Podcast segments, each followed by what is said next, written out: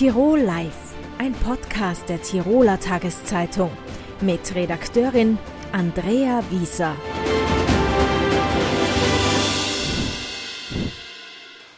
Peter Filzmeier, herzlichen Dank, dass Sie sich zugeschaltet haben ins Studio von Tirol Live. Sportliche Grüße nach Innsbruck und herzlichen Dank für die Einladung.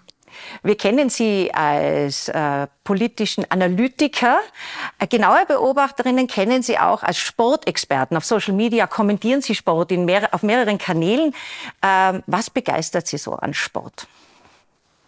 Ich habe selbst mal Laufsport gemacht, das durchaus engagiert auf Volkslaufebene, muss aber dazu sagen, ja, ich poste auf sozialen Medien über Sport, nur die dortigen Fotos von mir sind Zeitgeschichte, sprich die Figur habe ich leider heute nicht einmal mehr annähernd. Sport fasziniert mich als jemand, der groß geworden ist mit nur zwei Fernsehkanälen, ORF 1 und ORF 2. Da gab es Tirol Live noch nicht, toll, dass es das jetzt gibt. Aber da habe ich dann wirklich durchgehend Olympische Spiele geschaut, wenn die auf einem Fernsehkanal ebenso durchgehend zu sehen war und bei Spielen mit Zeitverschiebung auch die Nacht zum Tag gemacht.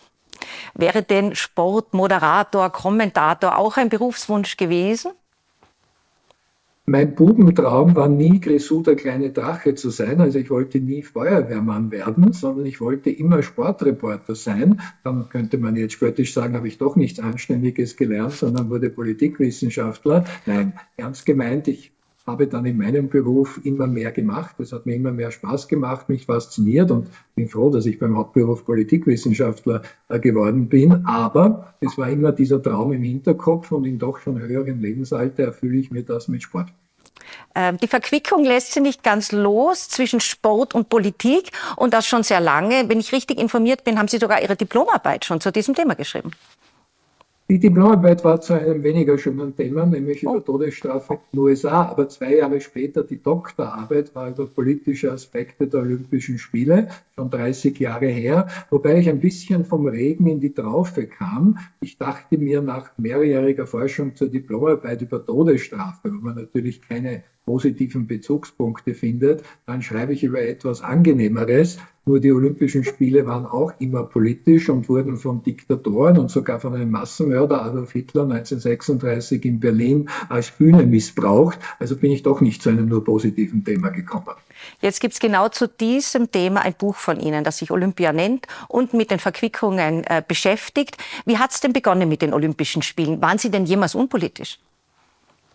Es ist eine Lebenslüge der Olympischen Spiele und schlicht und einfach Unsinn, wie beim Sport allgemein zu sagen, er wäre unpolitisch. Bei den Olympischen Spielen ist das Gegenteil ja sogar beweisbar. In der Olympischen Charta, also den Statuten für Olympische Spiele, steht schon in Paragraph 3 und 4 sehr weit vorne, man will Frieden, Völkerverständigung, Internationalität und Antidiskriminierung erreichen. Es gibt nichts Politischeres als diese ja sehr ehrenhaften Ziele. Man hat sie nur nicht ausreichend umgesetzt. Zum Beispiel Antidiskriminierung heißt ja, dass ich auch niemand aufgrund des Geschlechts diskriminieren dürfte. Bei den ersten Olympischen Spielen der Neuzeit, 1896 in Athen, durfte jeder starten, vorausgesetzt er war ein Mann. Frauen hat er zunächst auch noch ausgeschlossen.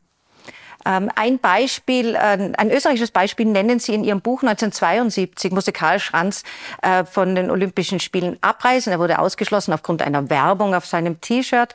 Und äh, der aktuelle Kanzler Kreisky hat gut daran getan, ihn in Österreich nicht Schulter an Schulter zu begrüßen am Ballhausplatz. Warum war das die richtige Entscheidung?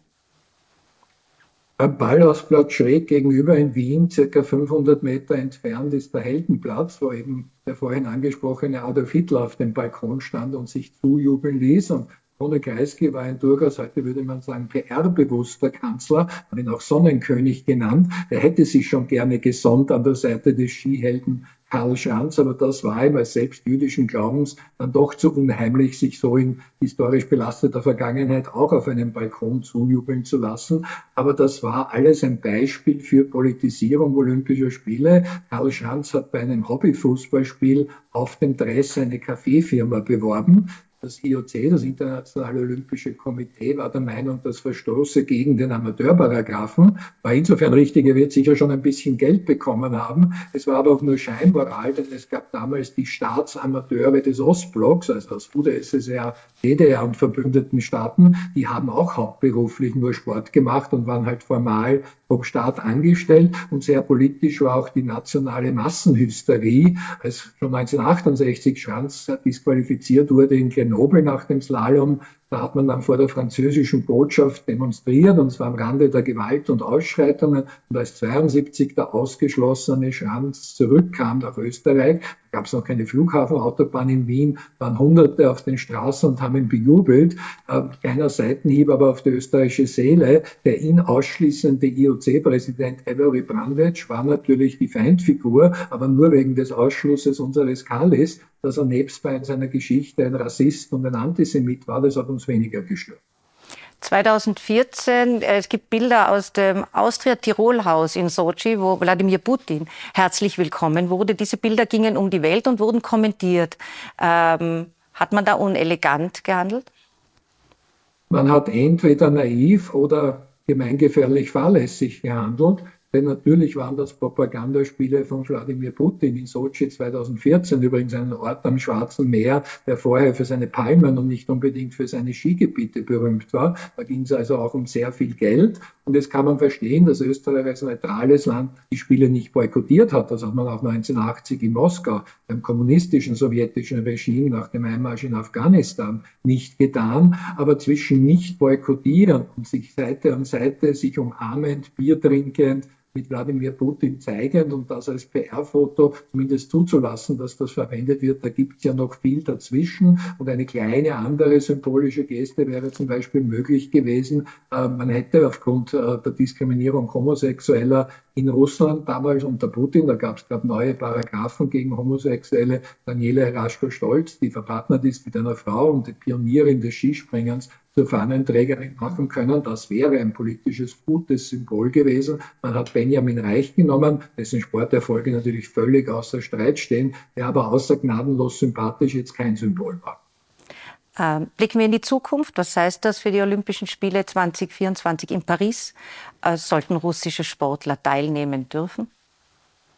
Es ist jetzt so, Stand heute, dass äh, russische Sportlerinnen und Sportler als vermeintlich neutrale Athleten, das heißt ohne Hymne und Flagge, äh, aus Russland teilnehmen können. Ich halte das für ein absurdes Vorhaben, denn wer in Russland lebt und wenn das eigene Land Krieg führt, dann bin ich für oder gegen diesen Krieg und habe mich auch dazu geäußert, also auf sozialen Medien oder sonst wo. Und wie stellt man sich das vor, dass auch Kriegs- oder Regimegegner nach Paris reisen können? Die russischen Grenzbehörden sind sicher nicht neutral neutral gelassen, also nur Kriegsbefürworter äh, hinreisen. Offen ist der Punkt, was macht dann die Ukraine? Wenn die Ukraine boykottieren sollte, ist das ein bisschen paradox, weil dann ist der Angreifer im Angriffskrieg dabei und derjenige, der überfallen wurde, dann letztlich nicht, während sich andere Länder solidarisieren, ist auch eine offene Frage und ich habe Sorge vor möglichen Propagandabildern, die Putin natürlich schamlos nützen würde. Stellen Sie sich vor, irgendeine Kampfsportart, wo jemand aus der Ukraine gegen einen Russen verliert, dem dann noch nachher gratulieren muss und davon wird ein Foto gemacht. Ja, das ist die Schlagzeile in Russland. Bei den letzten Olympischen Spielen in Tokio haben russische Zeitungen auch gejubelt. Unser Militär hat 61 Medaillen gewonnen, mit vier Rufzeichen dahinter und mit einer Buchstabengröße, als wäre Christi auf Erden zurückgekehrt. Wo werden Sie selbst die Olympischen Spiele verfolgen diesen Sommer? Reisen Sie an oder sitzen Sie vor dem Fernseher? Paris wäre etwa ganz gut erreichbar. Ich werde aber zum Fernseh-Olympia-Fan werden, denn es sind zwar nicht im Sommer zum Glück, aber doch sehr viele Wahlen heuer und die verlangen von mir schon genug Reisen. Und ich habe ihr Glück, anders als in Tokio, muss ich nicht in der Nacht aufbleiben und am Tag ein bisschen versuchen zu schlafen, sondern das geht tagsüber. Und ich gestehe es zu, bei einem Beruf, wo man auch viel vor dem Computer sitzt, kann man nebenbei ein bisschen streamen und den Fernseher mitlaufen lassen. Herzlichen Dank für das Interview. Schön, dass Sie da waren. Ich bedanke mich herzlich. Tirol Live, ein Podcast der Tiroler Tageszeitung. Das Video dazu sehen Sie auf tt.com.